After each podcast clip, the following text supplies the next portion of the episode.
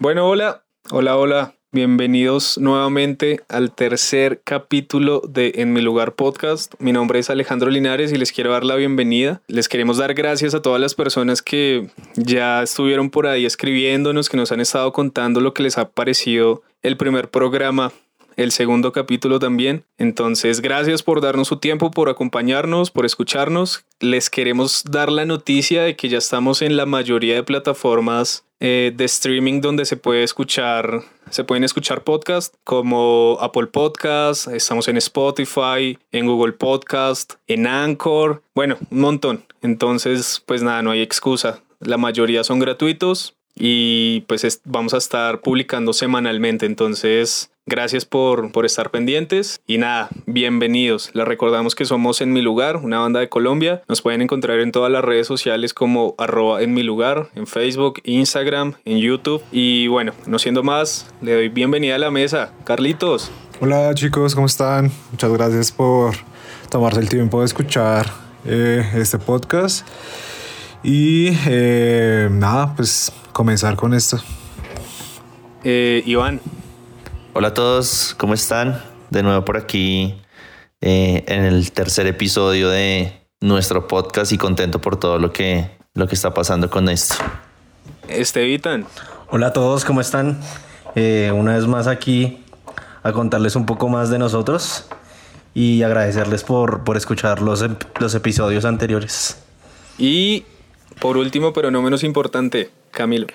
¿Qué tal? ¿Cómo están a todos? Qué chévere volver a estar en esto y, que pues veamos que, la gente toma su tiempo pues para escuchar esto, que hacemos con, mucho agrado. Y nada, a darle. Bueno, bueno, qué chévere por estar con ustedes otra vez hoy. Vamos a arrancar entonces. Ah, bueno, antes, antes de arrancar, yo quiero preguntarles algo y es cómo, cómo van ahorita con, con la cuarentena, cómo seguimos, en qué andan, qué, qué han hecho, qué ha pasado. Cuénteme, Iván. Bien, pues ya un mes y algo de cuarentena que llevamos, pues ha sido raro, ha sido chévere porque pues hemos podido como aprender muchas cosas y como adaptarnos a, estar en la casa. También pues eh, como que uno extraña como las cosas que hacía antes, pero de alguna manera siento que, no sé, que ha sido chévere. Le he visto como el lado bueno. Las, las primeras semanas fue como más como esa crisis de no poder salir, y respirar aire puro, pero siento que ya, que, o sea, como que de alguna forma uno se va adaptando y, y pues nada, le va buscando como sentido a la vida estando en casa. Cuéntame qué ha hecho Carlitos. Pues básicamente trabajar. Pues no sé, bueno, muchos no saben, o bueno, no saben. Definitivamente yo trabajo en una oficina, a eso es lo que me dedico y pues con suerte he podido seguir trabajando pues en teoría normalmente, pero es difícil adaptarse, la verdad es como que ha sido un proceso, como que la primera semana fue una semana de como entenderlo y como que de alguna hasta cierto nivel como que me gustó la idea de poder trabajar desde la casa, pero a medida que va avanzando el tiempo, no tener el chance de apartar el trabajo de las cosas normal, o sea, de la casa, de pues de la vida normal, es duro, es duro porque digamos, un ejemplo sencillo es como saber que mi horario es de seis y media de la mañana a tres y media de la mañana y cuando salgo de la oficina no tengo nada que ver con la oficina, pero estando en la casa, teniendo el trabajo en la casa, es como la gente sigue llamando, sabe que uno tiene pues el chance de poderle contestar, entonces como que uno siente cierta responsabilidad y ha sido duro pero en general, pues bien, hace falta muchas cosas y. Y, y, ya. Pues en general sí, es duro, pero como que. en general es duro, pero lo que pasa, lo que me quería comentar es que, como que el sacrificio vale la pena, como saber que es. O sea, que yo esté en la casa aporta que no propague el virus y, pues, o sea, vale la pena quedarse en la casa. Bueno, chévere. Esteban, ¿qué, qué han hecho? Yo nada, sigo aquí encerrado porque mi trabajo sí dependo completamente de estar en otro, en otro ambiente. O sea, tengo que necesariamente salir de la casa y hoy estoy hablando como pues con mi jefe y la cuestión está grave porque pues digamos que el sector donde trabajo no se va a abrir pronto y pues estamos pensando en qué hacer porque pues así está un poco grave la parte económica. Pero bueno, esperar a ver. Y Cami, ¿qué? ¿Usted qué anda haciendo? Eh, nada, ahorita con parciales de la universidad, obviamente todo virtual, pues ahorita estamos en eso, encerrando el segundo corte, eso es casi todo, y un poco de, pues de música, componiendo, estuve grabando un video que por ahí subí a, a YouTube, entonces básicamente ha sido eso lo que he hecho. Chévere, chévere. Yo les quería contar que hoy me peluqué solo. ¿Cómo que? ¿Cómo que? Papis. Bien, bien. A mí me peluquearon también hoy, mi esposa. Yo literal estoy en el proceso de comprar una máquina para peluquearme. Hágalo, hágalo. Pues estoy feliz de no haber caído en, en las garras de, de calviarme. Esteban sí cayó. Pero bueno amigos, entonces empecemos. El día de hoy tenemos un tema bien interesante, bien, me parece bien chévere porque es bien informativo. Y pues digamos que nosotros tenemos cierta experiencia en esto y podríamos ayudar a muchas personas que, pues que de pronto en algún momento lo han pensado, ahorita no se puede hacer, pero seguramente pronto se va a hacer. Y es que hoy vamos a hablar de cómo es hacer una gira internacional en Latinoamérica siendo una banda independiente. Entonces, este tema, pues vamos a, a darlo por entendido que es pues una gira internacional. No, pues no vamos a hablar tanto de cómo es hacer una gira dentro del propio país de donde estén. Y todo lo que vamos a hablar lo vamos a hablar desde nuestra experiencia, de cómo en mi lugar ha hecho las diferentes giras que, pues, que, ha, que ha alcanzado. Eh, antes de arrancar, quería recordar una cosa y es que hoy vamos a implementar un método nuevo para la grabación de este podcast. Entonces, si encuentran alguna mejoría, porfa, cuéntenos para saber si continuamos haciéndolo de esta manera. Bueno, entonces vamos a empezar hablando primero, pues, de nuestra propia experiencia, cuántas hemos hecho y a dónde han sido. Entonces, aquí cuéntenos, Joan, cuéntenos un poco de los antecedentes de mi lugar en, en ese aspecto. Bueno, en mi lugar, eh, la primera gira que hicimos por fuera de, del país fue en 2014 para aquella ocasión estuvimos, de los que estamos en este momento, Alejito, Carlitos y yo estuvimos de gira. Fuimos a, a los siguientes países. Fuimos a Ecuador, Perú, Panamá, El Salvador, eh, Honduras, Guatemala y México. Esos fueron los países que visitamos. Fueron aproximadamente como unas 15 o 14 fechas más o menos. La mayoría de ellas fueron en, en México y pues fue una experiencia bastante interesante porque era la primera vez, por lo menos en mi caso, de que salía del país. Nunca había salido del país. Yo tampoco, yo tampoco. Cuando hicimos esa, esa primera gira, de hecho fue la primera vez de muchas cosas. Oh, sí, sí, sí. Y dentro de esas, dentro de esas, además de pues de salir del país, fue la primera vez que yo estaba en el mar, por ejemplo. Eh, no sé qué más. Carlitos, ¿se acuerda de algo? Carlitos también estuvo ahí con nosotros. No, pues yo lo que más recuerdo de, del viaje es que pues yo no tuve la oportunidad de estar en toda la gira, solamente fui a México, pero sí, digamos, eso fue como un, el complemento de tal vez de muchos sueños que pues que yo había tenido de, de viajar a varios, bueno, a varias partes del mundo. De hecho, no fue la primera vez que salí del país, pero sí fue la segunda vez que salí del país en el mismo año. O sea, fue el mismo año de la primera vez que salí del país. Ah, pero es que el que tiene plata. No, no, pero la verdad es que fue un recuerdo, fue un recuerdo cool porque, digamos, una cosa es viajar solo, porque la primera vez que viajé fuera del país fue lo hice totalmente solo y otra cosa es viajar con pues con sus amigos y es una experiencia que, que la verdad más allá de, de, una gira o de la banda es que si pueden viajar con sus amigos es una experiencia muy enriquecedora chévere chévere Ahorita vamos a hablar un poco más a profundidad de cada, de cada um, experiencia. Eh, la segunda gira que hace en mi lugar la hacemos en 2017. En esa gira ya están Camilo y está Esteban. Y a esa gira vamos solamente a Centroamérica, a tres países. Vamos a El Salvador, a Guatemala y a México. Y la final, la última que hicimos fue en 2019, el año pasado, en noviembre. Y esta solamente decidimos ir a México y ahorita les vamos a contar por qué decidimos solamente en esta ocasión ir a un solo país.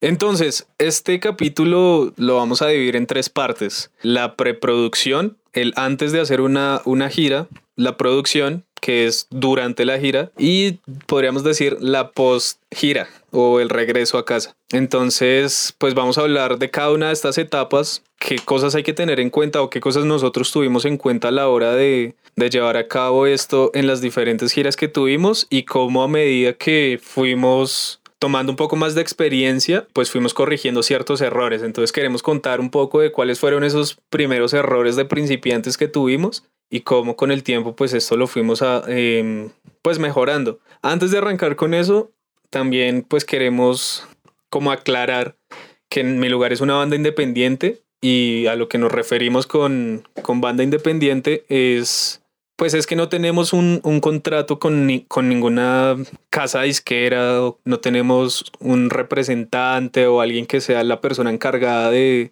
hacer todas estas cosas o estos trámites por nosotros, sino que somos nosotros mismos haciéndolo. Entonces, arranquemos con la preproducción. En este, en este aspecto, la persona que pues digamos que tiene mucha más experiencia que todos, es Iván. Entonces seguramente el que va a hablar en este segmento va a ser Iván. Entonces, bueno, Iván, empecemos con ¿En qué momento se define en una banda que se quiere hacer una gira?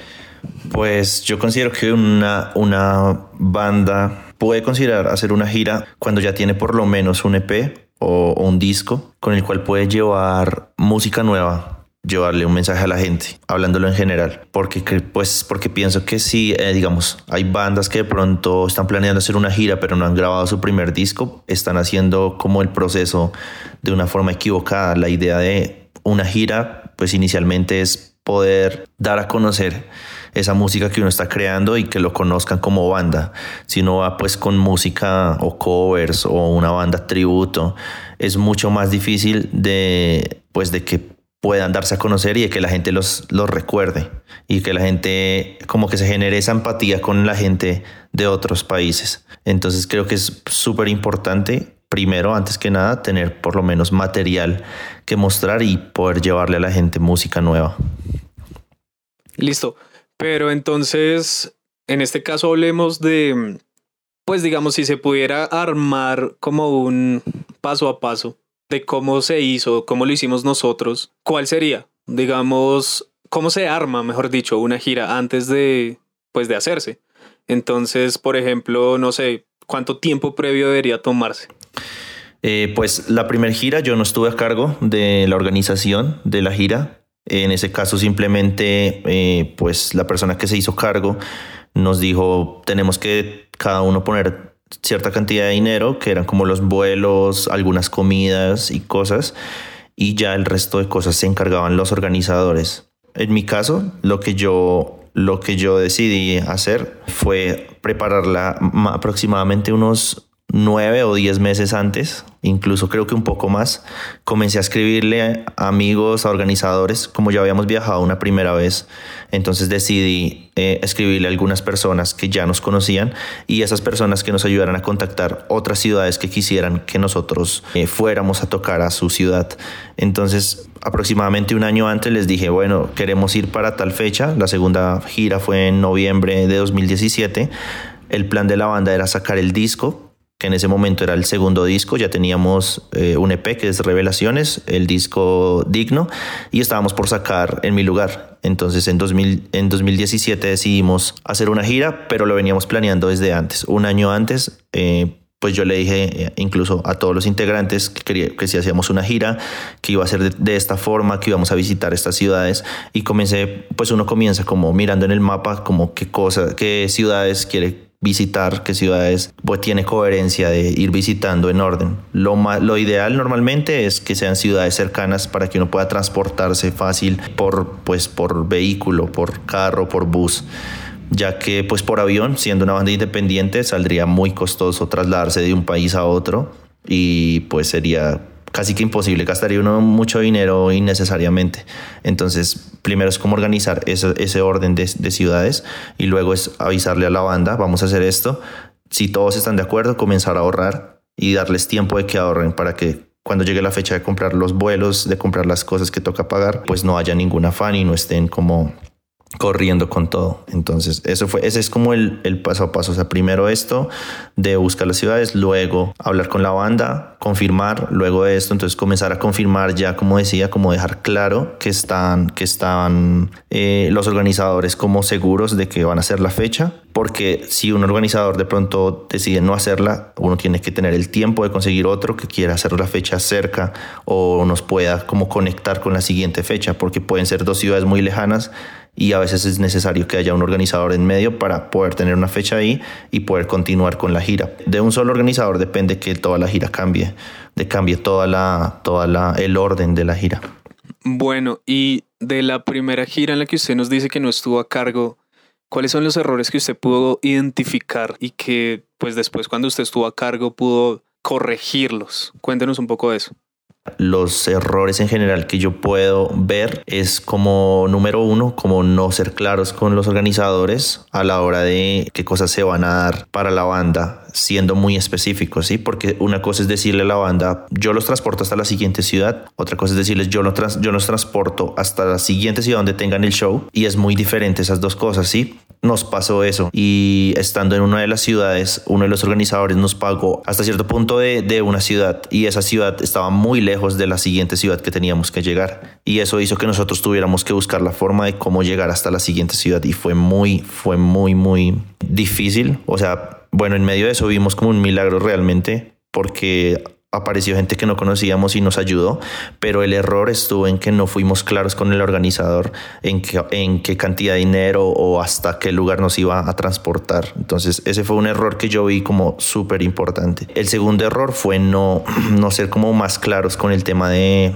de los presupuestos. Digamos que hubo mucha desorganización en el tema de, de dineros y no, nunca, nunca se, se, anotaron ni nunca se hicieron cuentas de lo que la banda ganaba. La banda ganaba a través de lo que, de lo que se vendía de camisetas, discos y lo que llevábamos, pero no se llevaba un control, no se, no se anotaba cuánto se vendía, qué se había vendido, en cuánto se había vendido. A la hora de convertirlo en dólares o en la moneda más como más fácil de, de, mover cuánto era para poder nosotros saber con cuánto contaba la banda para todos. Porque una cosa era el dinero que llevaba pues cada persona y la otra era el dinero que llevaba um, la banda que generaba la banda. Entonces eh, ese fue como el segundo error como no, no ser organizados en el tema de las cuentas porque al final no sabíamos si la banda, si ganó algo, en qué se fue, si se gastó ese dinero, no, no sabíamos en qué se había ido. Entonces ese fue el otro. Y bueno, el otro error que puedo pues como ver de la primera vez es que mm, tal vez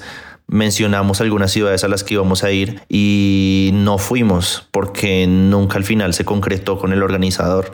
Entonces ese, era otro error importante, como que no se aseguró que sí íbamos a ir, que ya estaba fijo, que ya era un hecho de que íbamos a ir, pues en la mercancía que hicimos se imprimieron las fechas y hubo varias fechas en las que no estuvimos, entonces era como raro ver ese flyer y decir, bueno, dijimos que íbamos a estar aquí, pero no estuvimos. Eso fue raro, eso fueron algunos de los errores de la primera gira.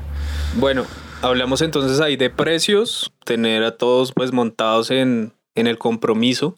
¿Algo más que se va a tener en cuenta a la hora de preproducir una gira?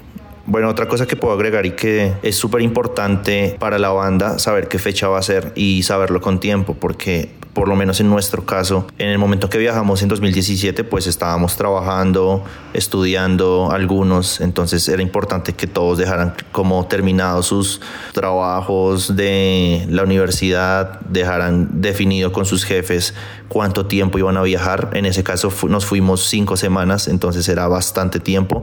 Tocaba pedir permisos, tocaba acomodar y pues pensar que íbamos a estar un mes fuera sin recibir como eso, eso que recibimos mensualmente cada uno de dinero. Entonces es como ese tema del tiempo es súper importante. No se puede como decir, bueno, nos vamos en dos meses y ya. Y pues en el caso en mi lugar siempre se ha planeado una gira mínimo 10 meses antes pues para que todos los integrantes estén seguros de que pueden hacerlo, de que tienen el tiempo, la disposición y pueden dar, les da el tiempo de pedir los permisos y todo.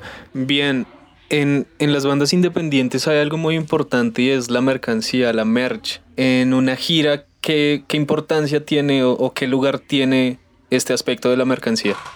Es súper importante para una banda independiente, pues llevar mercancía, llevar camisetas, discos, porque esto es el sustento es como la base de lo que la banda eh, puede recibir de dinero. Es la única, el único ingreso que tiene en el momento de que la banda sale de, de, gira, a no ser que de pronto con los organizadores pues hayan acordado algún, algún costo del show. Eso ya varía dependiendo de la banda y pues de qué tanta movida tiene. En el caso nuestro, lo que nosotros decidimos hacer y acordamos era que el organizador simplemente se, se encargaba de organizar el show, darnos el transporte, la estadía y la comida de, de la ciudad en la que estábamos, de ese día que estábamos haciendo el show. Nos enviaba a la siguiente ciudad, ese era el transporte pues que le pedíamos y ya, eso era todo. Entonces los días muertos, pues dependíamos de nosotros, de lo que nosotros habíamos ahorrado, pero también de lo que la banda había generado.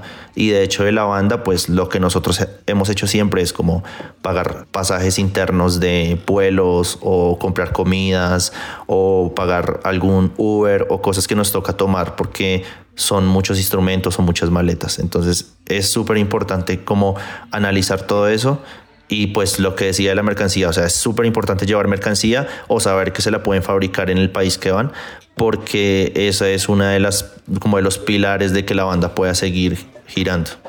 Bien, en cuanto a eso, yo también quería decir algo y es que uno tiene que, como banda independiente, ser consciente de qué cantidad de merch y merch entiéndase como todo lo que usted venda para las personas que quieran comprar, ya sean discos, camisetas, gorras, stickers, lo que usted venda, si vende medias, lo que sea, es muy importante que se tenga en cuenta cómo va a llevar eso. Porque seguramente si usted lleva una cantidad muy grande de un mismo artículo en un vuelo internacional, va a tener problemas si no explica por qué está llevando ese, pues esos, esos elementos.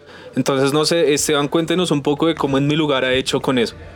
Bueno, eh, creo que una de las cosas es que nosotros antes de irnos, a veces unos viajamos antes, otros viajamos el mismo día, bueno, dependiendo. Eh, la última vez que viajamos a, a México, mmm, viajaron primero unos y después viajamos otros. Entonces lo que hicimos fue reunirnos unos días antes y dependiendo la cantidad de, de mercancía que llevábamos, pues nos la repartimos entre, entre todos los de la banda, como para, para saber, para que todos tuviéramos como la misma cantidad y pues supiéramos qué peso íbamos a llevar. También pensar en, en que obviamente pues va la mercancía, pero también va tu ropa, lo que vas a usar durante la gira. Que es algo que eh, yo creo que en la primera gira, eh, pues todos aprendimos, pues digamos que los que íbamos por primera vez, aprendimos porque, digamos, a veces llevamos ropa que eh, después no usamos. O sea, que nunca usamos. Y eso se convierte en un en espacio. un peso y muerto. Sí. Sí, hay un, una vaina que no se que no se va a usar nunca, entonces un espacio que sí se puede usar para otras cosas, menos peso. Entonces también tener en cuenta eso, o sea, como que si vas a ir de gira, lleva más o menos que la ropa que vas a usar, digamos nosotros llevamos dos o por mucho tres pantalones y algunas camisetas. Y, y, también tener en cuenta que uno también pues, puede comprar muchas cosas en el viaje. Entonces, si no tiene espacio, pues no le, no, le va, no le va a caber todo lo que está comprando y sí va a estar acumulando cosas. Que casi siempre pasa, siempre uno termina comprando algo o te regalan. Sí, sí, es, es importante eso porque, pues bien, o sea, igual, de alguna forma una gira no es un paseo, pero una gira te da la oportunidad de estar en ciertos lugares, conocer ciertas cosas, conocer otras bandas. Entonces muchas veces uno como banda sabe que la merch es lo importante, entonces pues lo importante para mantenerse. Entonces uno ayuda también y una banda que a uno le gusta quiere comprarse una camiseta. Entonces eso también me parece muy importante. Señor Esteban, ¿qué iba a decir? Eso es otra cosa que, mm, digamos, la gente piensa que cuando uno va a gira va a pasear y solo pasarla chévere. Y, y es total, pues obviamente uno la pasa chévere porque se va con, con sus amigos. Bueno, los que tienen, los que cuentan con una banda que todos sean amigos porque hay bandas que son simplemente por tocar y ya. Sí, bueno, en, en, el caso en mi lugar es una banda de amigos. Ajá, en el caso de nosotros, que hablo de nosotros, somos amigos, entonces como que siempre la pasamos bien. Obviamente también la gente piensa que siempre nos la estamos pasando bien y que, y que nos la pasamos riéndonos siempre y hay momentos donde hay choques entre nosotros porque es una convivencia de casi dos meses, entonces a veces uno no se aguanta a los demás y no todo, no todo es paseo, realmente hay, momentos donde uno dice, me tocó dormir hoy acá en una vaina re fuerte. Ya, ya vamos a hablar de, de eso, de la parte ya de estar en gira como tal, entonces ya pasamos a esas experiencias. Y Iván quiere decir algo, cuénteme. No, es de, es de las experiencias como eh, de la banda, porque también como que lo que decía Esteban, como complementándolo un poco, es, por lo menos en nuestro caso, en la gira que nos fuimos la primera vez, todos los que estamos en este momento en, en este podcast, tocábamos jueves, viernes, sábado y domingo. Tocábamos cuatro días seguidos donde lo dábamos todo, o sea, saltar, gritar, cantar, o sea, era con todo y no había una fecha que no, pues que no lo diéramos todo, o sea, era, era el plan y la gente espera eso, entonces fue, fue lo que hicimos. Y es como como que lo que dice Esteban, no es solamente como ir a pasear, sino también prepararse mental y físicamente para esto, porque pues porque uno sí termina muy cansado y después de esto, entonces que salir a pasear o a conocer o perdió el día porque en la mañana porque ya no estaba muy cansado de la noche anterior de, del toque y pues ya no le da tiempo ir a, a conocer nada ni nada. Entonces a veces pasa eso y es como ser conscientes de que va a pasar eso. Listo, entonces eh, otro, otro consejo que como banda podemos dar es pues que también se contextualicen un poco de a dónde van a ir. Ese fue un error que nosotros tuvimos la primera gira que tuvimos en el 2014 y es que eran muchísimos países. La primera vez que salíamos del país, pues obviamente todos muy emocionados, pero no nos dimos el tiempo de saber a dónde íbamos a ir, no sabíamos algunas cosas del país y conocer un poco también como de pues como de la cultura del lugar creo que nos perdimos de muchas cosas por ignorancia entonces es importante que, que se pueda contextualizar un poco antes de, ir a cualquier lugar, saber y poder hablar principalmente con los organizadores de cómo son las cosas allá, cómo funcionan allá las cosas, cómo poder entender a qué hora se hace un concierto, a cómo se vende una camiseta, a cómo se vende un disco, para poder tener eso muy claro y no llegar allá teniendo un plan y pues que se, que se derrumbe todo ese plan y termine pues la banda viéndose afectada. Y lo último que quiero añadir a esto es que también es muy importante conocer las reglas en un vuelo generalmente si uno va a una gira internacional, pues se va en avión. A menos de que hagan lo que hizo en mi lugar en su primera gira, que fue irse hasta Perú en bus, que ya ahorita vamos a hablar de eso. Pero si ustedes se van a ir en avión, sepan qué pueden llevar, qué no pueden llevar, si los instrumentos los pueden llevar con ustedes en cabina o les toca mandarlos como equipaje abajo. Porque si los mandan abajo y el estuche de tu guitarra o de tu bajo pues es de tela, pues baila. O sea, hasta ahí va a ir tu instrumento porque seguramente no lo van a tratar bien. Entonces hay que tener muy, muy en cuenta eso, qué llevas, cuánto peso puedes llevar, cuántas maletas puedes llevar, en dónde puedes llevar tu instrumento. Por ejemplo, en mi lugar no sabía algo y es que los, los objetos de metal no se pueden llevar en la cabina. Entonces nos tocó la primera vez en un momento como en dos minutos desocupar una maleta para poder meter cosas metálicas y poderla mandar por el equipaje de bodega. Entonces nos tocó pagar más para sacar un los platos de Camilo era lo que nos tocaba sacar. Entonces es importante que pues que ese tipo de cosas se tengan en cuenta. Pasemos al pues al segundo punto y es ya estando en, en gira. Entonces, que Carlos, Carlitos nos cuente algo y es la logística primero de ir al aeropuerto. que hay que tener en cuenta? Pues para tener en cuenta, muy importante, obviamente creo que es lo primordial, su pasaporte. creo que eso también da pie para entender, eh, como complementar eso, entender a qué países está viajando. En muchos países, o al menos como colombianos, no tenemos ingreso. Entonces, eh, si ustedes van a, tienen el sueño o pues tienen la meta de ir a algún país en específico, digamos por ejemplo los colombianos, no podemos entrar a Costa Rica. Necesitamos una visa pues pueden eh, solicitar una visa costarricense o si tienen una visa americana, pues podrían entrar. Entonces eso es algo para tener también en cuenta. Tienen que, algo que digamos yo lo hago mucho en mis viajes es como tener, para mí es muy importante hacer el check-in antes de ir a, eh, al aeropuerto. Y no solo lo digo eh, por Colombia, sino por otros países que en muchos otros países a veces cuando uno se va con el, pues se va al, al counter si usted no ha hecho check-in, le van a cobrar un montón de plata y cada aerolínea funciona totalmente diferente. Algo que pasa mucho también en, en, giras es que si bien se está haciendo una inversión, también se está tratando de ahorrar algunos, pues, algunos pesos, algunos centavos, bueno, como lo quieran llamar, y eh, a veces utilizar aerolíneas que son pues económicas si uno no hace el check-in eh, previo a, abordar el, el avión o a presentarse en la pues en el aeropuerto eh, le van a cobrar por hacer el check-in y pues son cosas que pues que se deberían tener en cuenta tener muy claro el tema del peso de las maletas eh, eso también es algo vital y creo que en general es eso Listo, listo, bien, Carlitos. Eh, hablemos del transporte, Iván. Ya estando en gira, pues que hay que tener en cuenta para transportarse. Um, pues tener en cuenta las distancias que era lo que mencionaba ahorita de, de, de la preproducción, sabiendo que, que, digamos, hay una distancia, por ejemplo, que no sabíamos la primera vez, desde la frontera de México hasta Mérida, por ejemplo, de como unas, creo que son unas 18 horas.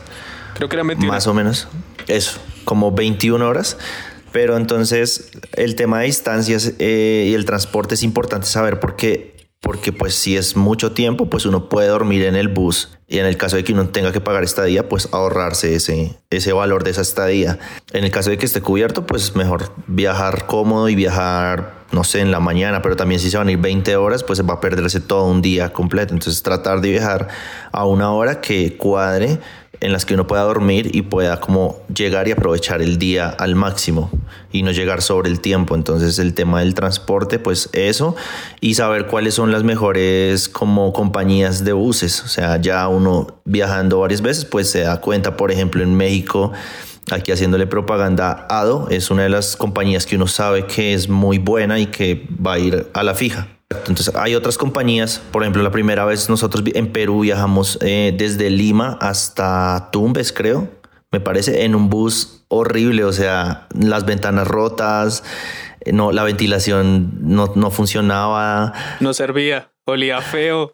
Olía horrible, o sea, y es cosas que, que igual sí importan porque es poder llegar bien al, al destino y estar preparado para para el show. Entonces esas cosas influyen mucho. El hecho de estar estresado por esas cosas, pues, pues no es necesario y más si toca pagar un producto un, un poco más y no es mucho, pues es importante en el tema del transporte ya estando en gira.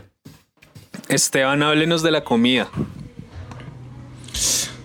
Bueno, eso es, eso es otra cosa que, que hay que tener cuidado porque, porque digamos, si son, si son como la mayoría de nosotros en la banda que comemos demasiado, uno llega y come todo lo que le den.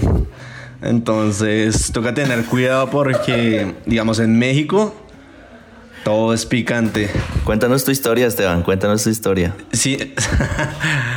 bueno, si, bueno, antes de eso, si no, si no tienes cuidado, pues obviamente tú vas a pensar que pues no pica mucho y te vas a pegar un, una, una, sorpresa ahí porque para los mexicanos no pica, pero, pero realmente sí. Digamos, esta última vez en, en Pachuca. Estábamos en Pachuca y me dieron unos eh, chilaquiles. Chilaquiles. unos chilaquiles. Y yo, bueno, no sé qué, comiendo los chilaquiles. Y después nos dieron una torta que hacen en Pachuca, que hace Aleja. Si Aleja nos escucha, y Diego de Pachuca, los queremos. Una, ellos, ellos hacen una torta helada, es deliciosa, pero yo hice como la mezcla ahí de, de eso. Y bueno, normal. Y nosotros decidimos viajar a, de Pachuca a, a, Puebla de una vez esa noche. Pero viajamos en la madrugada y en ese momento Camilo iba manejando. Entonces dijimos como no podemos dejar dormir a Camilo porque vamos a ir en carretera. Entonces yo me puse a molestar un montón en, el carro para, no, para que no se durmiera Camilo.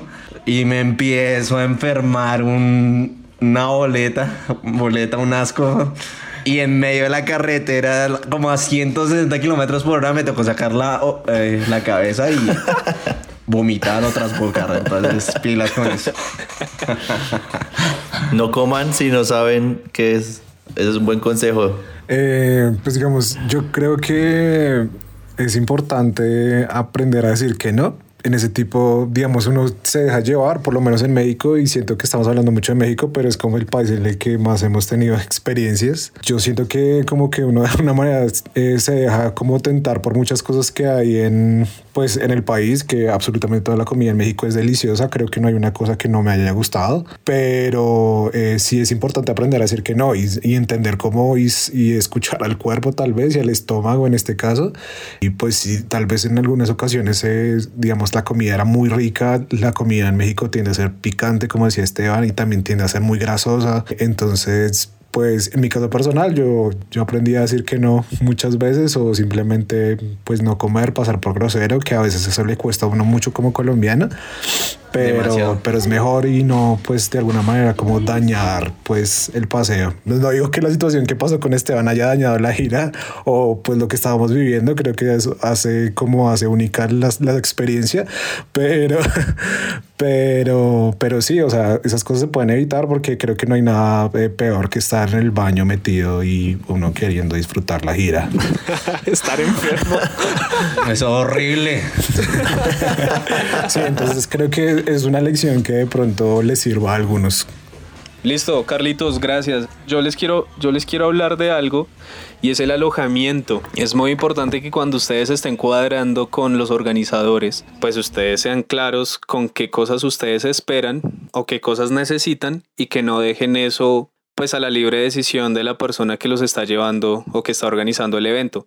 No porque ellos tengan malas intenciones, seguramente no, pero tal vez usted llegue a encontrarse con algo que pues que no le guste o que no es lo que esperaba. En nuestro caso nosotros tuvimos algunas situaciones pues que digamos que no fueron tan chéveres como por ejemplo tener que dormir en un bus tres días completos, que fue la primera vez que viajamos y que era algo de lo que decía Iván de, de las distancias, pues digamos que nosotros nos aventuramos a, sí, increíble viajar y no tuvimos en cuenta que tres días sentados en una silla es algo doloroso. Tengan en cuenta que seguramente muchas veces les va a tocar dormir todos en un solo lugar, en una sola habitación, juntar colchones y dormir todos juntos. Tengan en cuenta que tal vez no siempre van a poderles dar hoteles. Bueno, eso depende, ¿no? Depende de qué banda sean ustedes, de que puedan ustedes cuadrar. Si siempre pudieran cuadrar lo que ustedes quieren, pues tremendo, pero muchas veces es un poco de, pues de ser un poco, ¿no? Y de ser conscientes que una gira también y la vida de tour es un poco, pues no es estar en la casa. Entonces, muy en cuenta eso. Y quiero que Esteban nos cuente algo de la convivencia, que era algo de lo que él había estado hablando antes. Ahora sí, es tu momento, bueno, Esteban. Bueno, brilla. Ahora sí, ahora sí, atrás. Bueno, que vuelvo al punto de que la gente piensa que uno solo va a pasear y a pasarla chévere y que como está con sus amigos, entonces toda risa, todo es abrazos, besos, bueno. Y realmente hay momentos donde uno ya no quiere saber del otro, no quiere verle mal la cara al otro. Entonces es como saber manejar eso, ¿no? O sea, como que, digamos, nosotros lo hacemos así y creo que lo hemos dejado como una regla, por decirlo así, con, entre nosotros. Es como, si sientes que alguno no se, no, no se siente cómodo para hablar o para molestar, pues déjenlo con su distancia, déjenlo pues aparte y pues ya después uno sabrá cómo, digamos, ya sentirse mejor. Entonces como no quitarle tampoco el espacio a la persona, aún así en la convivencia. Y también saber pensar que, eh, digamos que muchas veces basta también que depender del otro en ciertas cosas, digamos. Algunos nos encargamos cuando nos tocaba cocinar, de cocinar, otros se encargaban de ordenar, otros se encargaban de sacar las maletas, muchas cosas.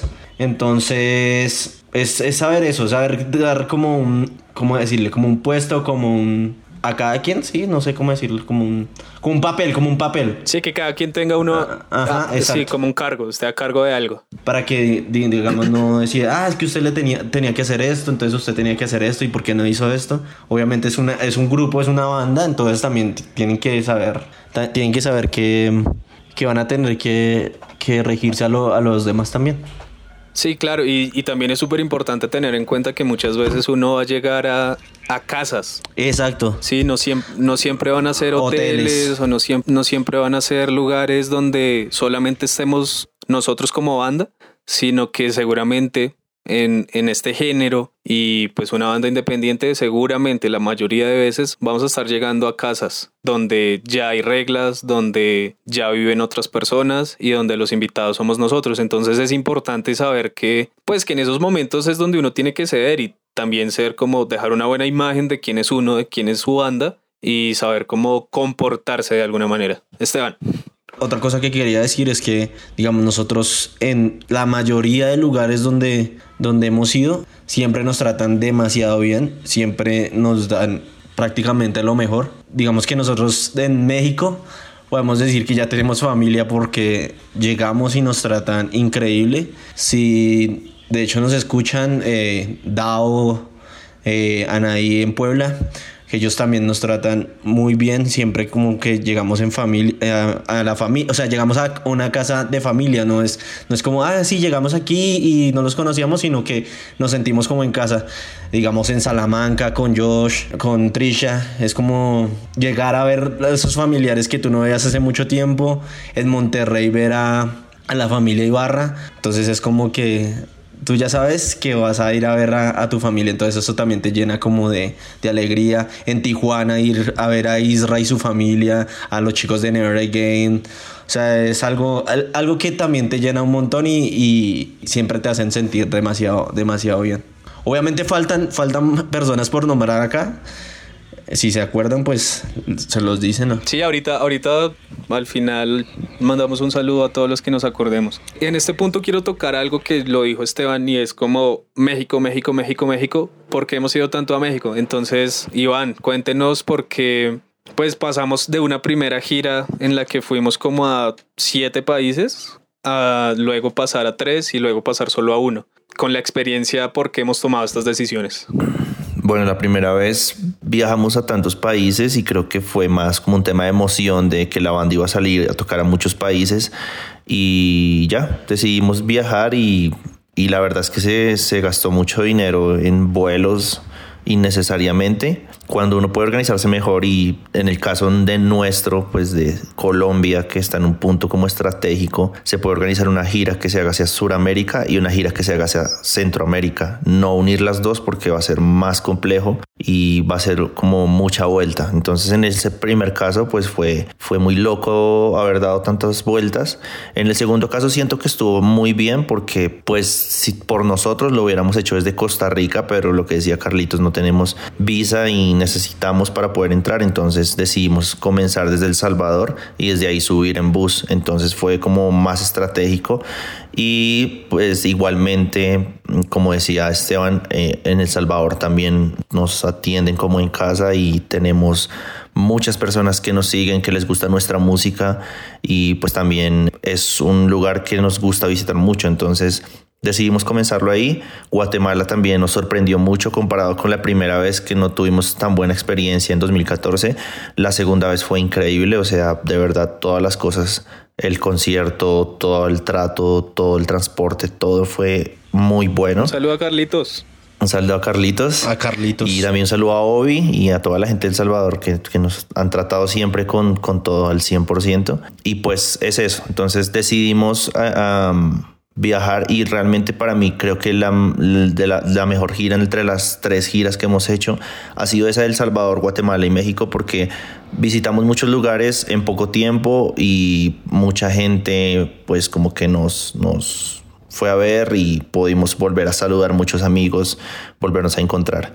Y pues lo que ya fue la gira de México, la última, pues fue algo más como de que eh, no teníamos por ahora otro disco por lanzar, pero sí queríamos volver a visitar a, a, la gente afuera y porque pues México es un país mucho más grande, entonces el público es como mucho, abarca mucho más público y en cuanto a precios y costo es mucho más económico un vuelo que va de una ciudad, por ejemplo Ciudad de México, Bogotá, Bogotá, Ciudad de México, es mucho más económico que viajar, por ejemplo, de aquí a El Salvador y luego devolverse desde Ciudad de México hasta Bogotá. Es mucho más económico un vuelo de ida y vuelta desde la misma ciudad hacia la misma ciudad. Entonces, La última vez en parte fue por eso, porque no queríamos o no podíamos también pues gastar tanto dinero en, en, la gira, pero aún así pudimos organizarla bien y se cumplió con, con la idea que teníamos de volver a, viajar y a girar y a, a, conocer y a, conocer más lugares, a saludar amigos y de hecho como que la experiencia de la, de la segunda gira nos dio la oportunidad que en la tercera gira pudiéramos disfrutar más los lugares, conocer más gente, conocer más comidas, más lugares turísticos y poder como disfrutar y aprovechar más el tiempo que estuvimos fuera del país. Ahora quiero que pasemos a pues a la tercera, al tercer punto, la tercera etapa pues, y es el regreso, cuando uno pues ya se acabó la gira y decidimos pues volver a casa. Cuénteme Camilo, ¿qué es lo mejor de volver a casa? Pues siempre, digamos, en mi primer gira eh, fue súper larga, fueron como cinco, seis semanas casi, ¿no? Cinco, fueron cinco. Y digamos a la mitad, o sea, ya había un punto donde ya como quería volver, como que necesitaba dormir en mi cama porque digamos vuelvo, vuelvo a ese punto de estar tocando tres, cuatro días de seguidos, uno, o sea, el cuerpo físicamente uno se agota bastante y como de estar así, de no poder dormir bien muchas veces por estar en buses y esa cuestión, como que ya su cuerpo se cansa y quiere como estar en casa. Entonces digamos llegó a ese punto más o menos en la mitad de la gira donde yo decía, uy, no, ya, ya me quiero volver, estoy cansado. Pero nada, seguimos y bueno, gracias a Dios llegamos a un punto donde llegamos a donde una familia y nos atendió súper increíble y como que todas las cargas, toda la pereza que teníamos todos, o sea, se levantó, fue todo increíble. Entonces como que estuvimos bien y ya al volver es como, no sé, o sea, uno sí está comiendo mucha comida afuera, está aprendiendo cosas, está pues viendo cosas que usted no conocía, pero le hace falta a su hogar que su mamá, no sé, le haga cierta comida que, que se hace solo en un país. Entonces ya usted necesita eso. Digamos el café, yo creo que para casi todos de nosotros es como que el café colombiano es increíble. Hablo por mí, pero allá en ninguna parte donde hemos estado viajando probé un café como acá. Entonces es como eso, como que la vida de uno está acostumbrada como la vida, la vida de uno está acostumbrada como a ciertos hábitos, como a ciertas dietas de comida, por decirlo así, y que su cuerpo las necesita, las pide y las quiere. Entonces como que algo muy importante de volver era eso, eh, volver a comer pues lo de su casa, lo de su país y pues estar con, con los que usted normalmente convive. Que bien o mal un tiempo uno descansa por decirlo así, pero ya después pues necesita eso.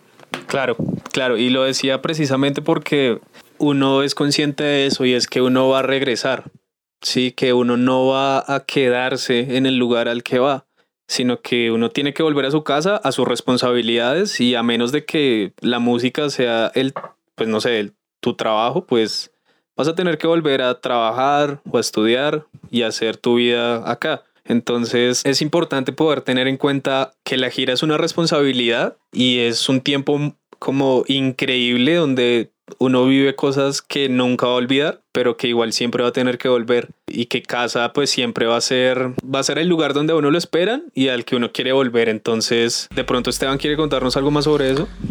Pues de lo que de lo que tú dices, de las experiencias. O sea, volvemos como al, punto antes de, de, terminar el punto de, de regresar a casa. Es que tú te llevas muchas experiencias, digamos, nosotros en El Salvador, eh, antes de tocar salimos a, pues como almorzar con la banda. Bueno, salimos cerca ahí donde, donde íbamos, iba a ser el, el, evento, el concierto, el recital, como le digan, donde, donde, nos, donde nos escuchan.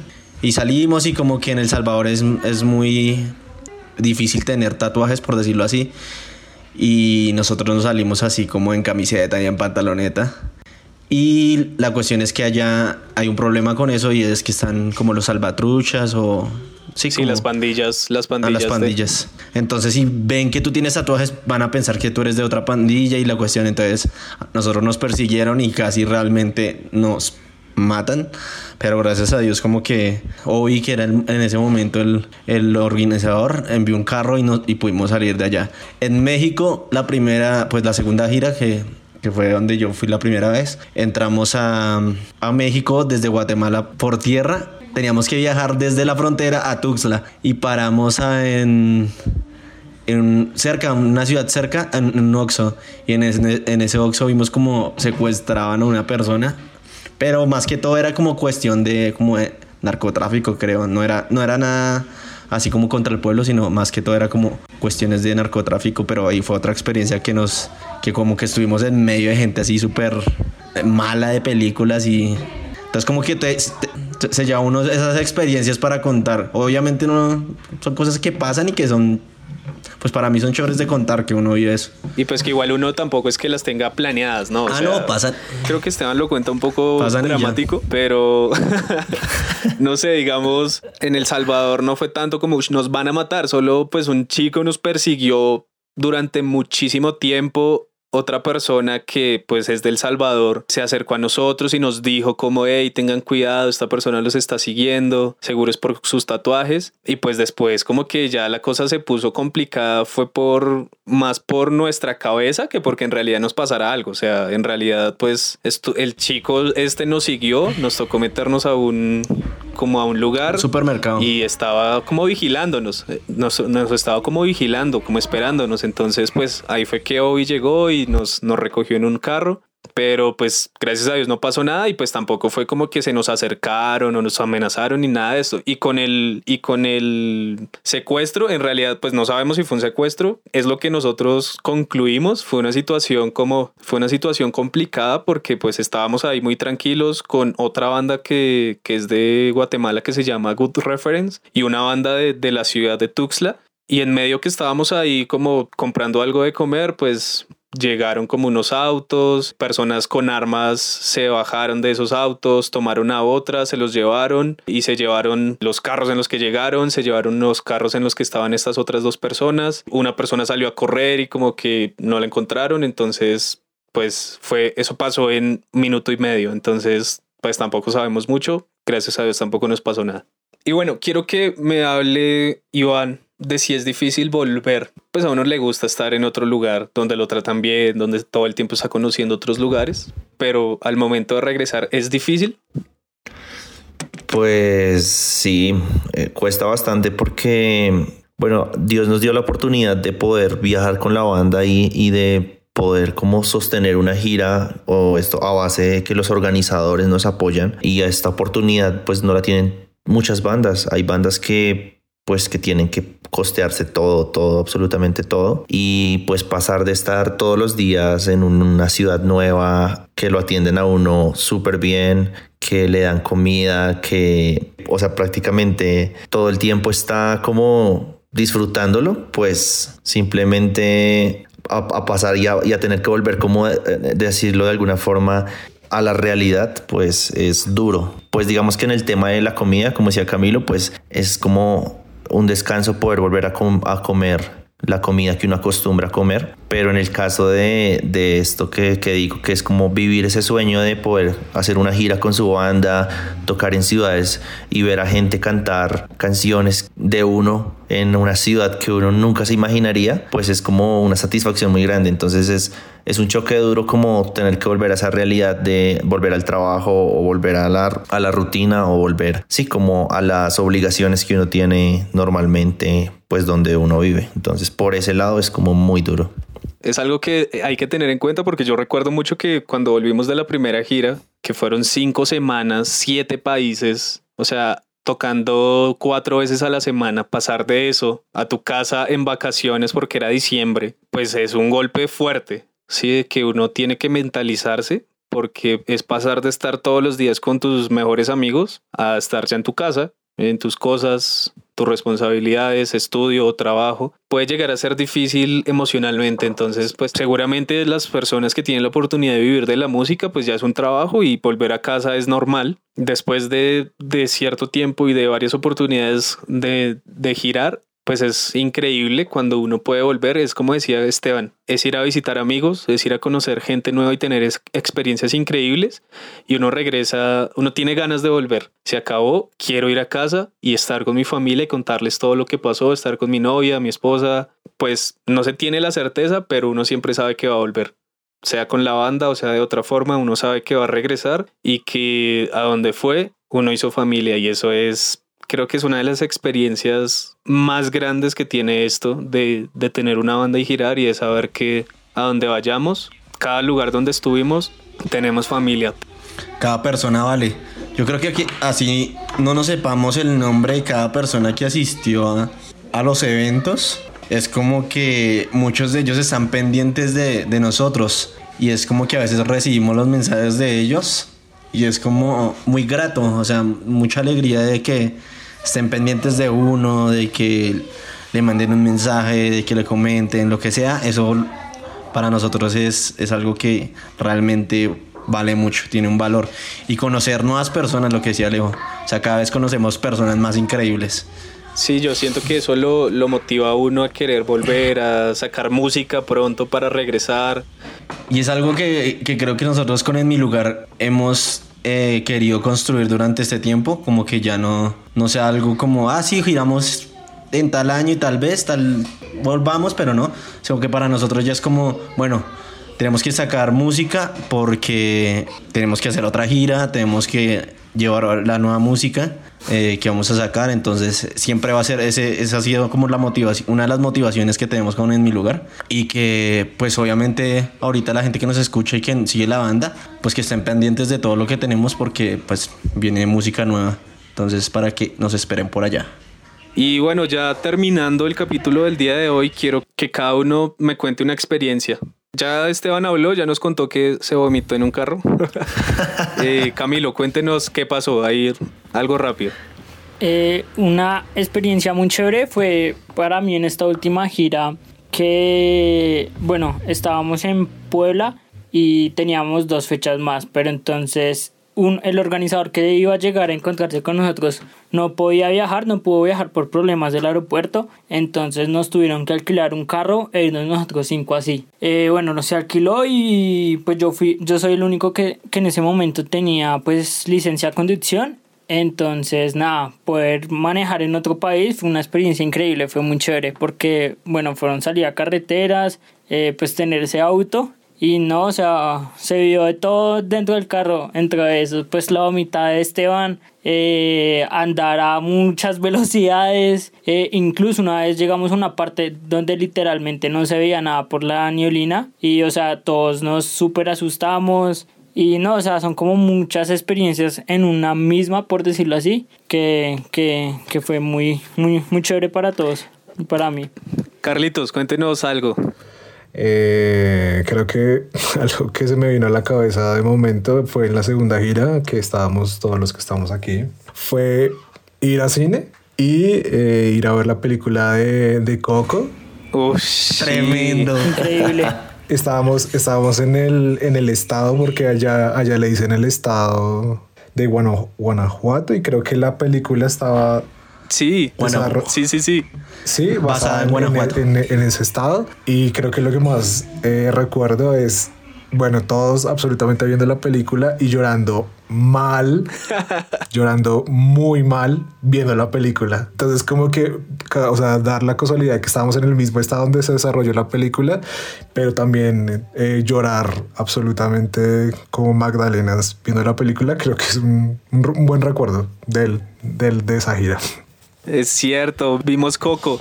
Iván, No sé, tengo muchos, muchos, muchos. No, no se me puede ocurrir como exactamente uno. escoja una, escoja una, una. Creo que voy a escoger.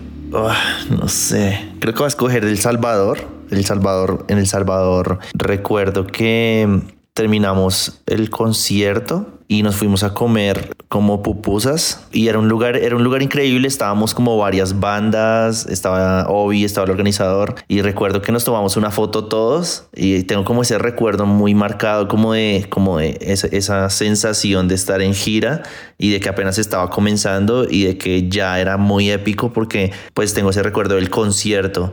Ah bueno creo que el recuerdo Ese concierto fue increíble. Creo que el recuerdo más, más pro que tengo de toda la gira es volver de eso que, que decía Esteban de que casi nos matan, que no fue tan así, pero sí fue ese susto de que mi vida estaba corriendo riesgo realmente como nunca lo había corrido y llegar a- al concierto y escuchar a, a los chicos de...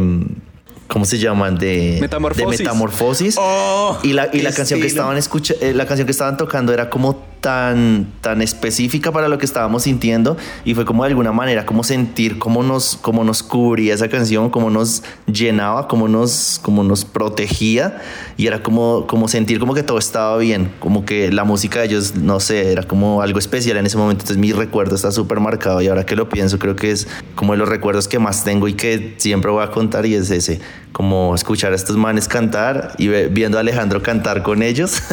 es que, es que Metamorfosis era, o sea, yo escuché Metamorfosis en el colegio, o sea, yo estaba como en... Como 2008. Yo no me acuerdo en qué curso estaba, pero, pero era banda de adolescencia y yo no sabía que íbamos a tocar con ellos, o sea, no sé por qué en el, en el flyer no me fijé y cuando llegamos allá y supe que íbamos a tocar con ellos, no lo podía creer porque en mi cabeza era como, como esa banda no existe, o sea, ya se acabó o algo así, y cuando empezaron a tocar yo fui como, ellos son metamorfosis y empezaron a tocar una canción que se llama Escrito en las Estrellas, no, me morí. No, pero antes, antes, antes nos, ellos nos invitaron a, a, comer pizza. Ah, cierto, sí. Ahí fue cuando supimos. Ahí fue cuando supimos, porque ellos nos dijeron, no, nosotros tenemos una banda, se llama Metamorfosis, y nosotros, ¿qué? ¿Cómo así? Y eso fue increíble, y después estar, verlos tocar, o sea, no sé, eso fue tremendo. Creo que también es un gran recuerdo.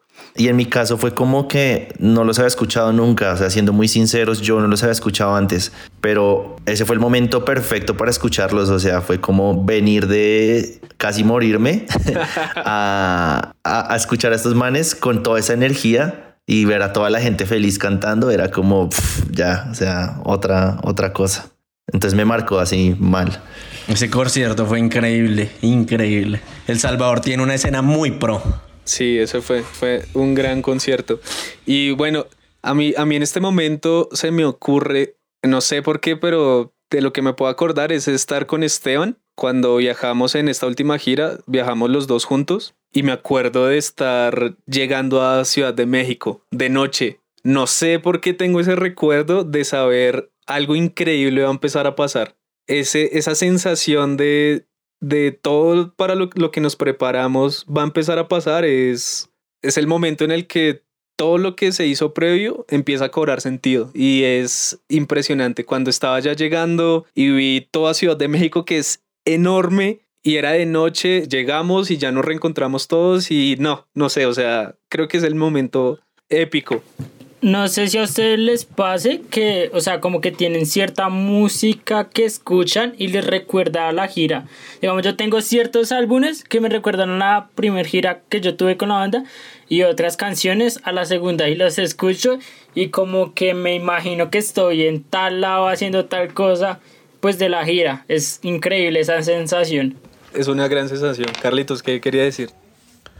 Eh, pues no sé, como hablando de la experiencia que, que pues decía Alejandro, como que yo quería añadir y como que esta es la visión que, que de alguna manera eh, yo puedo tener eh, estando, estando, estando en la banda, pero estando fuera de la banda de alguna manera, porque no soy, no tengo ningún instrumento en la banda. Creo que lo que más recalco también, digamos, como en general de, de las giras y que son puntos como de inflexión que permiten que los sueños y las metas que se tienen como banda como que se hagan realidad. O sea, y verlos tangibles, creo que eso genera como eh, algo pues totalmente especial de alguna manera, pues en todos los que, no solamente los de la banda, sino pues, o sea, eh, en mí también lo puedo decir que repito, estoy con, con, una visión desde afuera. Y eh, a lo que sí quiero recalcar bastante es que de pronto la última gira eh, fue una gira que si bien estaba muy bien pensada y si bien todos tenían como un sentido de responsabilidad mucho más como maduro, la gira fue la prueba de, de pasar por muchos obstáculos y de muchas pruebas y de pasar por situaciones que tal vez hacían que, que la banda se replanteara como tal, como banda, pero hicieron que, em, que, se, que, pues el, que el desarrollo de la, de, la, de, la, de la gira como tal y el, encontrarnos esa primera vez todos en, en el aeropuerto eh, fue el comienzo de algo pues mejor para la banda y que fue como también sentir como palpable esa sensación de que a pesar de las pruebas eh, siempre vienen cosas mejores con cualquier prueba. Totalmente cierto, o sea, esa es la sensación que tengo como habernos encontrado en ese aeropuerto fue fue sentir como ah, todo lo que ha pasado, seguir. Como todo lo que viene. Llegar hasta acá vale la pena. Esteban. una de las cosas era como que mm, yo le decía mm, a Alejo como, o sea, no puedo creer que estemos otra vez aquí. O sea, llegamos y, y fuimos a un, a un, un Oxxo. Sí, sí, me Y acuerdo. compramos ahí como, no sé, la, la, la gaseosa que los dos queríamos y estábamos que nos probábamos o que esa era la otra, como ese sabor de querer probar lo que ya habíamos probado. Y le, le dije a Alejo como, no puedo creer que estemos otra vez aquí y que vayamos a viajar tocando. O sea, es esa sensación como algo acá en el estómago, como que se siente esa emoción. Total, es como esa expectativa y no, y que siempre la supera. Total. Y bueno, yo creo que con eso podemos casi que ir terminando el podcast de hoy. Eh, queremos enviar algunos saludos que ahorita se nos pasaron. Que yo quiero enviarle un saludo a Isra en Tijuana, a toda la banda de Never Again. Los amamos. Gracias por todo lo que han hecho por nosotros y con nosotros. ¿Alguien más quiere dar saludos? Yo quiero mandarle un saludo a, a Jonathan Sánchez, a su esposa en Monterrey.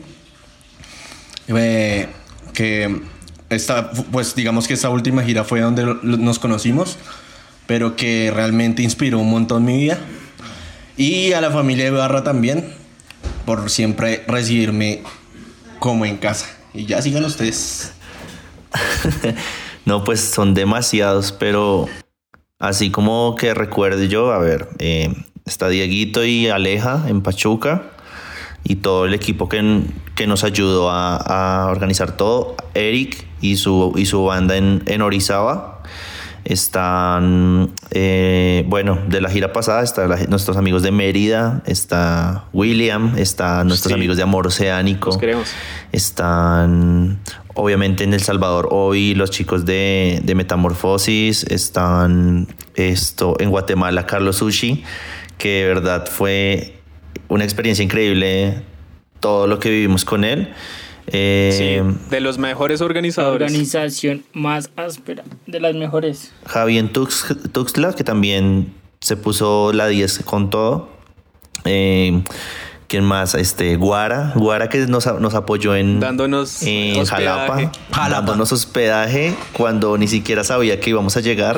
Y nos hospedó así, a cinco desconocidos, solo porque Davo les dijo, le dijo, y ya. Eh, A Davo. a esto, a Davo, eh, también a Josh, a, a Trisha, a... um, Anaí. Anaí, a Davo, a, a nuestro amigo de Iguala y a la banda Las Águilas se atreven, que también nos han apoyado siempre que hemos ido. Toño. A Toño. A Toñito. Eh, ¿Quién más se me ocurre? A, a esto, a, a, a Guadalajara. A Guadalajara. a, A a a Cristian. Cris. Cristian Ortiz. Cristian Ortiz. Y pues nada, ¿no? Hay mucha gente. Creo que hay demasiada gente. a Karim. Chacarime. Karime. Oscar Monterrey. Chao Oscar. A Chema. A Tommy en- en Tijuana. siempre hacemos nuevos amigos o nos encontramos con antiguos. Esta vez nos encontramos con amigos de hace, con Alejandro, que nos hicimos amigos de hace, ¿cuánto, cuánto ha pasado desde dos- 2014? ¿Seis, Seis años? años. Amigos de hace seis años de Saltillo, de Monterrey, gente que, que siempre ha estado ahí y nos ha apoyado. Y pues no sé, son demasiadas personas. Las personas que se nos pasen a Spike, por ejemplo, Spike también en Ciudad de México que nos hospedó, nos dio, nos atendió súper bien. Es demasiada gente. Y es algo que, digamos, algo que puedo, algo que puedo decir es como saludos a toda la gente que nos, que nos recibe y que nos atiende en todas las, en todos los países, porque algo que hemos aprendido, o por lo menos algo que yo he aprendido en este tiempo, es que, eh, bueno, antes de viajar, como que uno tiene una, una visión muy diferente de, del servicio, de ser servicial, de atender a las personas, de, de, de esto. Y creo que viajar, en mi caso personal, como que me dejó un, una enseñanza y es de, de aprender a ser servicial con todo el mundo y demostrar la mejor cara de uno. Como que siento que tal, vez no sé si es mi forma de ser o la forma bogotana de ser, que somos muy fríos y que no, no somos tan como tan de, de acercarnos a las personas y decirles, pues puedes contar conmigo para lo que necesites, sientas quedarte en mi casa, mi casa es tu casa. Y, y, viajar con, como viajar y conocer toda esta gente de otros países me, me ha enseñado en el caso personal como a, como a ser más agradecido y a ser más amable y a brindarle el espacio siempre a, a la persona que lo necesite. Entonces, nada, ya, gracias totales. Totales. Shivana ahí se mandó su, su monólogo. Y es que es mucha gente. Digamos, gracias a todas las personas que, que digamos, les ayudaron a los organizadores a darnos de comer. O sea, fuimos a muchos lugares como restaurantes o incluso casas que pues se encargaban de, de, pues, de alimentarnos. Iglesias. Y pues muy importante eso. Y no es una tarea fácil con en mi lugar alimentarlos. Uy, no, comemos mucho. Ya saben, si alguien quiere llevarnos a algún lugar, la comida es muy importante.